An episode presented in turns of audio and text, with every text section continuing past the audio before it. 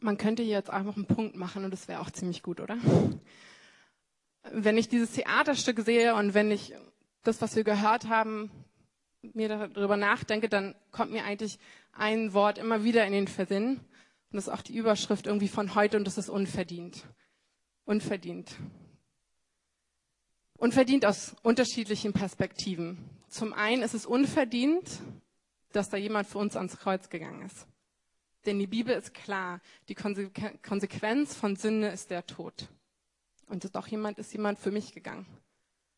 Aber auch unverdient Jesus gegenüber. Ich meine, wenn ich mir die Kreuzigungsgeschichte angucke, dann reiht sich eine unverdiente Tat an die nächste.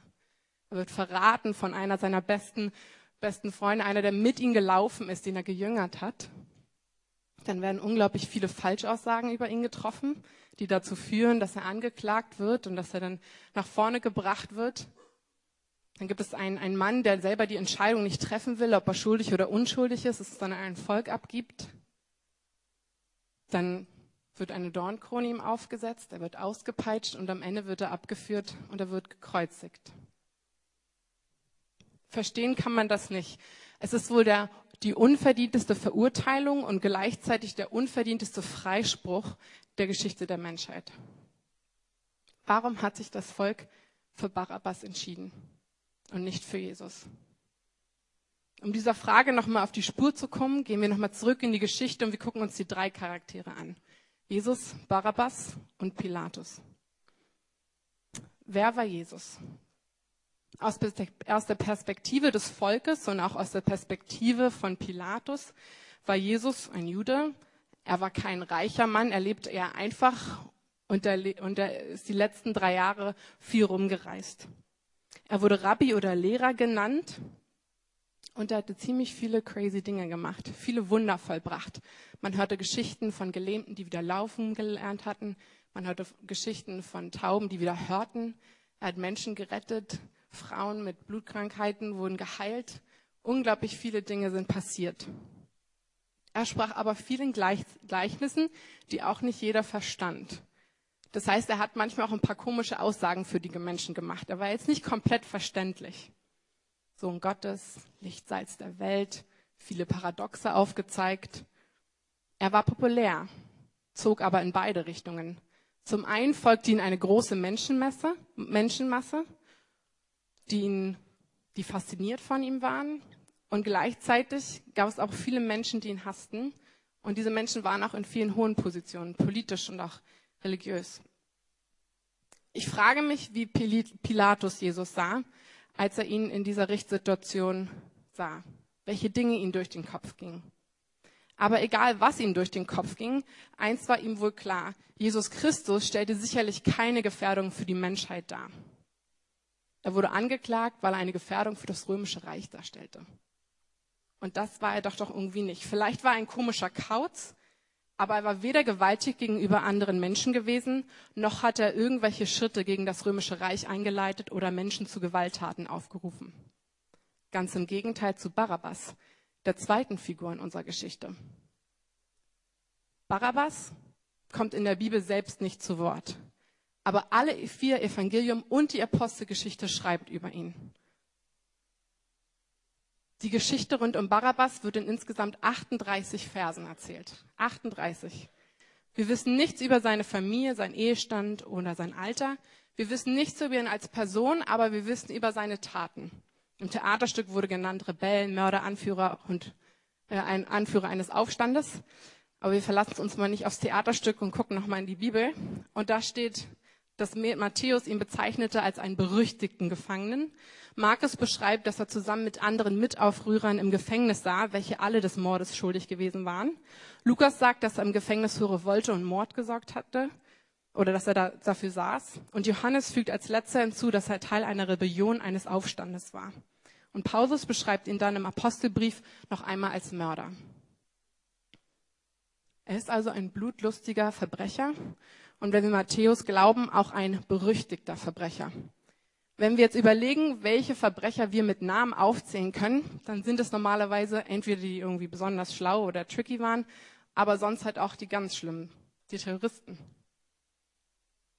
Zusätzlich wird er auch noch als Anführer, als Leiter genannt. Man kann also davon ausgehen, dass er schnell wieder aufgenommen, aufgepäppelt und seine Taten wieder fortgeführt hätte. Und deswegen erscheint es irgendwie nur so unlogisch, dass Menschen ihn freigeben wollten. Würden Sie, würde ich jemanden heute freilassen, der möglicherweise wieder unschuldige Menschen, egal ob Römer oder Juden, tötet, dessen Dörfer abfackelt? Barabbas wurde freigelassen ohne das Versprechen auf Besserung, ohne Schuldeingeständnis, ohne jegliches Gutachten über seine Veränderung im Herzen oder seine Einstellungen. Aber warum ruft die Menge Barabbas? Gib uns Barabbas. Wenn wir uns religionswissenschaftlich angucken, dann gibt es viele Artikel, die auf die Macht der Feinde eingehen. So steht zum Beispiel Matthäus, inzwischen überredeten die Hohenpriester und die Ältesten die Menge, die Freilassung des Barabbas zu fordern, Jesus aber hinrichten zu lassen. Oder Markus schreibt, die Hohepriester aber wiegelten die Menge auf, lieber die Freilassung des Barabbas zu fordern. Hier geht es also darum, dass bewusst Menschen platziert wurden in die Menge, ähm, dass Leute gerufen haben, Barabbas, Leute überredet haben. Es ist jetzt auch nicht verwunderlich, wenn wir hören, wie viele Leute dafür bezahlt wurden oder freiwillig Falschaussagen über Jesus gemacht haben. Und das beschreibt dann so ein bisschen so einen Synergieeffekt, dass die Menge immer lauter wurde. Man musste damals auch verstehen, es war damals irgendwie auch Teil, Teil von Entertainment und Fun, auch wenn es für uns nicht ganz nachvollziehen ist. Aber wenn wir die Geschichten aus dem Kolosseum und auch später von Nero und so hören, dann äh, merken wir schon, da gibt es irgendwie Parallelen. Aber ist das wirklich der Grund, warum am Ende Barabbas freigelassen wurde? Ich glaube, es ist definitiv Teil davon. Aber um in den Worten des Theaterstücks zu sprechen, kann es sein, dass da ein Gott ist mit einer Liebe so skandalös, so weit, so tief, so gewaltig, so hoch, so weichreichend, so einladend und so allumfassend, dass er sich bewusst entschied, seinen eigenen Sohn zu geben, für dich und für mich?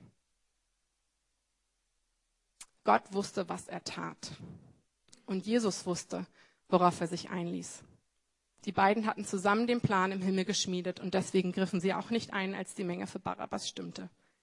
Das, deswegen blieb Jesus stillschweigend stehen. Denn er wusste, dass der Vater Jesus wie Barabbas behandeln musste, damit er Barabbas wie Jesus behandeln kann. Denn er wusste, dass, dass der Vater Jesus wie Barabbas behandeln musste, damit er Barabbas wie Jesus behandeln kann. Es gibt eine interessante Beobachtung, die ich jetzt theologisch hier nicht ganz belegen kann, die mich aber berührt hat und die ich gerne mit euch teilen würde. Der Name Barabbas kann man auseinandernehmen zu Bar und Abba oder Abbas. Bar Abbas. Und was die Bedeutung des Namens ist, ist Sohn des Vaters. Und das finde ich extremst interessant. Für mich ergibt sich dadurch ein Bild. Kurz vor der Kreuzigung sehen wir den Vater, wie er auf Jesus und Barabbas schaut. Und als Vater sieht er zwei Söhne und er ist bereit, den einen zu opfern, um dem zweiten die Möglichkeit zu geben, zu ihm zu kommen. Demnach steht Barabbas als Zeichen, als Symbol für uns alle. Deswegen keine Details aus dem Leben, deswegen keine eigenen Worte, Deswegen das Beispiel des schlimmsten Verbrechers, weil die Message ganz klar sein soll. Meine Liebe gilt für jeden. Sicher? Ja. Und die Bibel macht es deutlich. 38 Verse über einen Mann, über den wir nichts persönlich wissen, aber nur über seine Graultaten. Meine Liebe gilt für jeden. Egal wer du bist, egal was du schon gemacht hast und egal was du noch tun wirst, Jesus liebt dich. Und das für dich gerne ans Kreuz gegangen. Jesus hat sich für dich entschieden. Seine Liebe gilt für jeden. Wer bittet, der empfängt. Wer sucht, der findet. Und wer aufklopft, dem wird aufgetan. Ja, das ist unverdient. Aber ja, das ist unser Jesus. Unsere menschliche Natur sagt uns immer wieder, dass wir was tun müssen, um seine Liebe zu verdienen. Das ist auch nur natürlich, wenn wir merken, wie groß, wie wunderschön und wie heilig Gott ist, dann zeigt es auch auf, wie unheilig, wie sündig und wie klein ich eigentlich bin. Das macht es nicht immer einfacher. Wir wollen unserem Gott gefallen, ihm Freude machen. Wir fangen an zu dienen. Wir fangen an, so wenig wie möglich sündigen zu wollen, so viel wie möglich Bibel lesen. Und wenn das aus der richtigen Motivation, aus dem Überschuss, aus einer Freude und einer Liebe hin zu Christus passiert, dann ist es was Wunderschönes und Gutes und es nährt uns. Aber der Feind dreht das auch gerne aus, gerne um und setzt Lügen uns in den Kopf. Gott ist so heilig, ich muss perfekt sein, um mich nähern zu können. Am besten nichts diese Woche verbockt haben oder wenigstens nur was Kleines, vielleicht in Gedanken oder unbewusst, aber nur nichts Bewusstes. Solange wie ich jetzt schon nicht mehr in der Bibel gelesen habe, da muss ich jetzt erstmal ganz wieder langsam zum Thron vortasten. Ich muss dies oder das erreicht haben, um solche oder jene Aufgabe in der Gemeinde zu übernehmen oder um zu dienen. Alle schaffen es, stille Zeit zu machen, nur ich nicht. Ich kann Gottes Stimme gar nicht mehr hören, solange wie ich nicht mehr mit ihm gesprochen habe. Der spricht nicht mehr zu mir. Ich weiß nicht, welche Lügen du kennst. Ja, ich kenne es oft, wenn jemand kommt und fragt, ob ich beten kann, dass mein erster Impuls ist, oh, ich muss erstmal Buße tun, ich muss mich erstmal wieder reinmachen, ich muss mich erstmal wieder befreien. Und dann kann ich irgendwie reagieren und tun. Obwohl es ganz gut ist, ist es aber auch gleichzeitig nicht gut. Denn der Feind bombardiert uns mit allen möglichen Lügen. Das Ziel ist immer das gleiche, dass wir uns vom Vater distanzieren, dass wir mehr auf uns schauen als auf ihn. Und ich glaube, das ist einer seiner größten Taktiken uns Angst zu machen, uns Lügen zu, zu geben. Und was dann passiert ist, dass ich auf mich schaue und so wie nein, nein, nein, nein. Und das bringt Distanz. Und das ist nicht, was das Vaterherz ist. Wir sollen auf ihn schauen können. Ich will dir heute eine Riesenermutigung aussprechen. Du darfst sein. Und der Vater hat große Freude an dir, so wie du bist, mit all deinen Verfehlungen, mit all deinen Schwächen, mit all deinen Stärken, mit all deinen Begabungen, mit all dem, was du nicht hast. Um es in den Worten der Bibel auszudrücken, Gott aber weist seine Liebe zu uns darin, dass Christus, als wir noch Sünder waren, für uns gestorben ist. Und du bist unendlich wertvoll. Und du bist geschaffen von einem Schöpfer. Und das macht sich zu einem Geschöpf, zu seinem Geschöpf. Desto mehr wir uns unserer Person als geliebtes und gerechtfertigtes Kind annehmen und nähern, desto näher kommen wir auch unserem Schöpfer, und dem Herz des Vaters. Und es gibt eine Schönheit darin, sich mit sich selbst auch zu versöhnen, zu sagen, es ist okay, wer ich bin, auch mit meinen Schwächen. Ich komme vor dich, Vater, weil ich will nicht auf mich schauen, ich will auf dich schauen, weil da ist die Veränderung und da ist die Nähe und da ist auch die Intimität mit dir. Aber es gibt noch eine weitere gute Nachricht. Gott liebt nicht nur uns, sondern er will auch, dass wir Teil seiner Geschichte sind. Und dafür müssen wir auch nicht perfekt sein. Die Bibel beweist es uns. Abraham hat seine Frau verraten, Jakob war ein Betrüger. Sarah lachte über Gottes Verheißungen. Noah betrank sich und seine Kinder fanden ihn nackt. Mose war ein Mörderer. Martha machte sich viel zu viele Sorgen. Jona rannte von Gott weg. David war ein Ehebrecher. Gideon war sich unsicher. Petrus war ein Verleugner. Thomas war ein Zweifler. Paulus zwang Christen, Jesus zu lästern und sich von ihm loszusagen. Und Johanna Pache hat ständig Angst. Unsere Qualifikation kommt aber nicht durch unsere Taten, sondern durch unsere Identität als Söhne und Töchter. Wir sind geliebt und berufen. Und da finde ich das dann auch wieder schön, dass Barabbas, der mit seinen Taten zeigt, dass er es eigentlich nicht drauf hat, dessen Bedeutung heißt Sohn des Vaters. Auch er wurde gebrandmarkt. Diese Geschichten zeigen nochmal so deutlich auf, dass es Gott wirklich egal ist, woher wir kommen oder wo wir immer wieder versagen. Die Frage am Ende lautet immer wieder, wo schauen wir hin? Auf uns selbst oder auf mein Gott? Er ist es, der mich verändert, der uns verändert. Er ist es, der Dinge und Situationen verändert. Er ist unsere einzige Hoffnung im Hier und im Heute. Weil auch wenn sich nichts verändert, wenn ich in seine Ruhe komme und in seinen Frieden mir bewusst mache, wer ich bin vor ihm, dann ist alles nur noch halb so schlimm. Oder vielleicht ist es nicht mehr halb so schlimm, aber irgendwie kann ich es aushalten, weil ich bei ihm bin und auf ihn schaue. Deswegen ist es eigentlich Gnade, dass wir nichts perfekt machen müssen, weil es hält uns abhängig von Gott. Er ist immer noch derjenige, der die Dinge tut, nicht ich. Und das ist eine sehr schöne Nachricht. Zum einen, weil es mich ganz nah an ihm hält und zum anderen, weil er an Kontrolle ist und nicht ich. Es ist der Glaube an Gott, der uns rettet und freisetzt. Epheser 2 beschreibt es sehr schön. Ihr wart tot infolge eurer Verfehlungen und Sünden. Gott aber, der voller Barmen ist, hat uns, die wir infolge unserer Sünden tot waren, in seiner großen Liebe, mit der er uns geliebt hat, zusammen mit Jesus Christus wieder lebendig gemacht. Aus Gnade seid ihr gerettet. Ja, er hat uns mit Christus Jesus auferweckt und hat zusammen mit ihm einen Platz im Himmel gegeben. Dadurch, dass er in Christus Jesus gütig an uns handelte, wollte er in den kommenden Zeiten den überfließenden Reichtum seiner Gnade zeigen. Denn aus Gnade denn aus Gnade seid ihr durch den Glauben gerettet und nicht aus eigener Kraft. Gott hat es geschenkt, nicht aufgrund eurer Werke, damit keiner sich rühmen kann. Das ist ein Geschenk. Aus Glauben und nicht aus eigener Kraft. Hier wird Glauben ein Akt, ein Akt des Handelns. Es ist immer wieder eine Entscheidung, eine Entscheidung, die jeder für sich selber treffen muss und das immer wieder. Wie tun wir das? Wir tun Buße da, wo wir merken, dass wir Lügen Raum gegeben haben. Und wir stellen uns auf die Wahrheit, dass Gott uns liebt und dass wir nichts tun müssen. Wir deklarieren und meditieren auf Bibelversen und lassen Wahrheit tief in unser Herz sinken. Und jedes Mal, wenn ich die Stimme höre, spreche ich es wieder aus. Da habe ich die letzten 48 Stunden auch viel gemacht für heute und für hier und für jetzt. Und das ist gut. Das ist seine Wahrheit. Ich musste mich immer wieder entscheiden. Genauso wie Pilatus in der Geschichte. Auch er war an diesem Tag stark herausgefordert und sah es sich schwer, über das Schicksal zwischen Jesus und Barabbas zu entscheiden. Ich persönlich glaube, dass Pilatus wusste, dass Jesus unschuldig war. Er sagt es dreimal, ich finde keinerlei Schuld an ihm.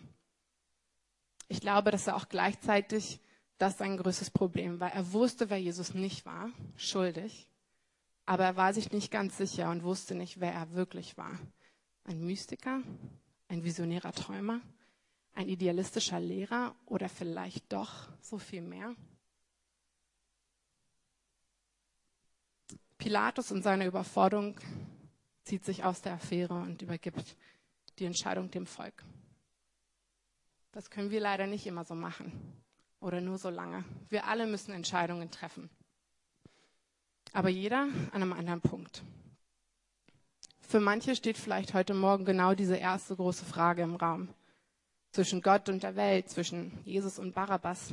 Was glaube ich über Jesus? Wer ist er wirklich? Wer ist er für mich? Ist er einfach nur eine faszinierende Person? Jemand, der mir gute, gute Richtlinien, gute Dinge für mein Leben mitgibt? Oder ja, einfach irgendwie mir eine interessante Philosophie für mein Leben gibt? Oder ist er der Sohn Gottes, der einzige Erlöser, der einzige Retter, der eine, auf den ich meine Karte setze. Ich habe es gemacht und ich habe es nie bereut. Und doch weiß ich nicht, was kommt, aber ich weiß dies. Wenn ich ihn sehe als den liebenden Vater, dann sind seine Gebote auf, eine, auf einmal keine Qual mehr, keine Beschneidung meiner Rechte, sondern auf einmal sehe ich den Vater, der in ein Buch geschrieben hat, was er am besten für seine Kinder glaubt und weiß. Und was ich weiß, ist, was in der Bibel wahr ist. Nicht, was in der Bibel steht, sondern weil es wahr ist, was Realität ist und jemand das für mich aufgeschrieben hat. Seine Gebote und sein Wort sind dann keine Belastung oder unfaire Begrenzung.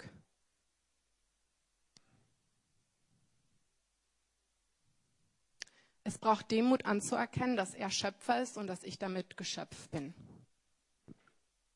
Ich will dich einladen, wenn du heute seine Liebe verspürt hast oder spürst oder ein Drängen in dir hast, dann triff heute eine Entscheidung für ihn. Das ist die beste Entscheidung deines Lebens. Dafür stehe ich und auch viele anderen im Menschen hier. Es ist nicht immer einfach, aber es ist wert. Für manche ist es aber auch die Entscheidung, zwischen uns selbst und unserem Drang, uns selbst durch unsere Taten freizusprechen. Sich voller Vertrauen und Demut neu auf den Glauben zu stützen. dass Jesus alles schon getan hat und ich nichts mehr hinzufügen kann. Ein Vogel kann das ganze Leben in einem Käfig mit einer offenen Tür sitzen und doch nie rausfliegen. Wir haben so große Probleme mit der guten Nachricht, weil sie so verdammt unverdient ist. Und das ist so. Weil es Demut braucht zu anerkennen, dass wir nichts aus uns selbst heraus machen können. Wir können uns nicht erlösen und wir können es auch nicht besser machen. Sie macht für uns Menschen keinen Sinn. Sie ist nicht nachvollziehbar. Das bedeutet aber nicht, dass sie nicht wahr ist. Der Feind wird dir immer wieder neu sagen, dass du, dich nicht, dass du dich nicht mit dir selbst versöhnen darfst, weil du so schlecht bist, weil du so sündig bist. Glaub der Lüge nicht. Tu Buße, wenn die Lügen des Feindes in dein Herz gesickert sind. Gib dich neu der unverdienten Liebe des Vaters hin. Es lohnt sich. Heute kann ein Tag sein, sich neu zu entscheiden. Solche Erlebnisse wenn wir auf die Liebe Gottes treffen, die können uns verändern. Und wir haben eine MC-Studentin, die genau das erlebt hat. Und ich würde dich gerne einmal nach vorne bitten, Geli. Du bist zur MC gekommen und hattest an einem Tag einmal eine Begegnung, wo jemand zu dir gekommen ist und ähm, oder etwas gesprochen hat, ähm, einen Eindruck für dich hatte und das hat unglaublich gepasst und die war auf einmal sehr, sehr bewusst, dass Gott dich sieht, dass er dich kennt und dass er dich liebt. Und du bist nach vorne gegangen und hast dich nach ihm ausgestreckt hast eine Erfahrung gemacht, wie diese Liebe war. Und das hat dann eine Konsequenz gehabt, die nicht nur auf diesen Abend, sondern bis tief in die Nacht gegangen ist. Vielleicht willst du uns kurz davon erzählen.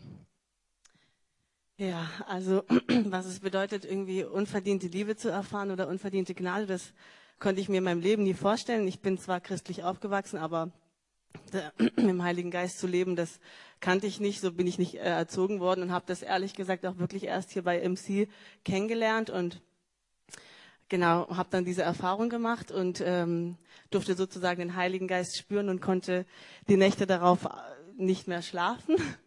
Und in der ersten Nacht habe ich sozusagen einen Brief an Gott geschrieben und den teile ich jetzt einfach mit euch.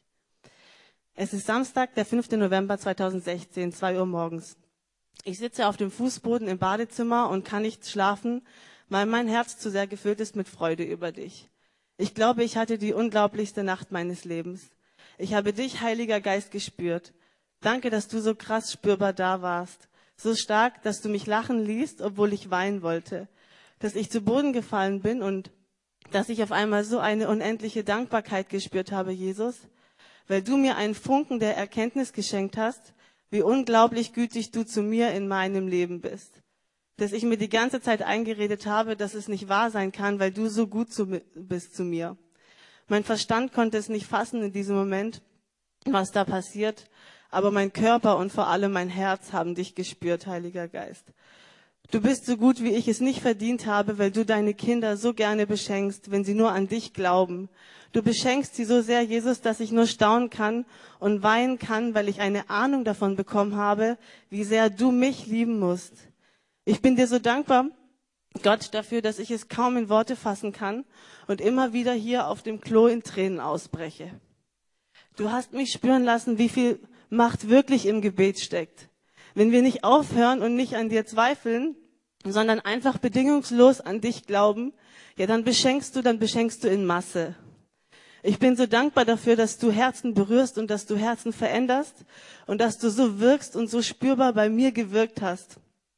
Mein Herz ist so voller Dankbarkeit, dass ich fast platze. Gott, du hast mir das Geschenk, dass ich dich mit ganz anderen Augen sehen darf, dass ich mich ganz neu in dich verliebt habe, Gott, und dass ich eine Ahnung davon bekommen habe, wie sehr ich geliebt bin von dir.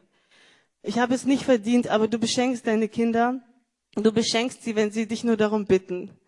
Herr, ich danke dir dafür, dass ich dich so intensiv spüren durfte und du mir ein Stück weit die Augen geöffnet hast. Nur ein Krümel von deiner Liebe zu mir mich hast spüren lassen. Und Gott danke, dass ich, je mehr Erkenntnisse ich über dich habe, gleichzeitig immer mehr sehe, wie wenig ich eigentlich verstanden habe und dass ich gar nichts Gott bin, überhaupt nichts. Ich bin so dankbar, dass ich mir sicher sein kann, dass du in meinem Leben nur das Beste für mich willst und ich meine wirklich nur das Beste, dass du mich gebrauchen willst. Und Jesus, ich habe so Bock drauf, dein Werkzeug zu sein, weil ich Bock drauf habe und dieses Leben mit dir ein Abenteuer wird. Und dass du nur darauf gewartet hast, dass ich endlich Ja sage zu dir und wir beide gemeinsam durchstarten können. Und ja, das ist ein tolles Leben sein wird mit dir. Und ich freue mich. Und ich habe so richtig Bock auf dieses Leben und auf uns zwei. Und ich weiß, dass wir so wundervolle Dinge erleben werden. Ich kann nur da sitzen und weinen, weil ich mein Glück nicht fassen kann. Meine Seele ist so voll von dir, Heiliger Geist. Danke für dieses unglaubliche Geschenk. Das Einzige, was du wirklich von uns willst, ist unser Glauben. Das ist alles. Danke, Jesus, ich habe es nicht verdient. Ich bin nur der Babychrist, der gerade wieder zum Glauben gefunden hat. Und du machst mich zu deinem Kind. Vielen, vielen Dank, liebe Gilly.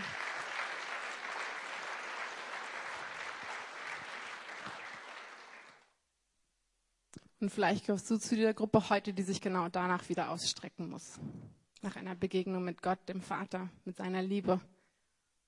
Damit es vom Kopf ins Herz geht. Und das dürfen wir. Wir dürfen hungern nach Begegnung mit Gott und wir dürfen ihn einladen, auch uns da zu begegnen. Ich möchte schließen mit einem einfachen, aber unglaublich schönen und kraftvollen Bibelvers. Aus 2. Korinther 12, Vers 9. Meine Gnade ist alles, was du brauchst. Meine Kraft zeigt sich in deiner Schwäche. Und nun bin ich zufrieden mit meiner Schwäche, damit die Kraft von Christus durch mich wirken kann. Oder in Luthers Worten, lass mir an deiner Gnade genügen lass mir. Das ist eine Entscheidung, die wir auch immer wieder treffen müssen. Das ist eine Realität, die wir über uns aussprechen müssen. Und das wollen wir tun. Wir wollen seine Gnade schmecken im Abendmahl. Wir wollen feiern, wer er ist für uns. Aber ich möchte nicht verpassen, wenn du heute hier bist und das erste Mal eine Entscheidung für diesen Jesus treffen möchtest. Ich bin hier unten und ich bitte gerne mit dir. Dein Leben mit Gott kann heute beginnen.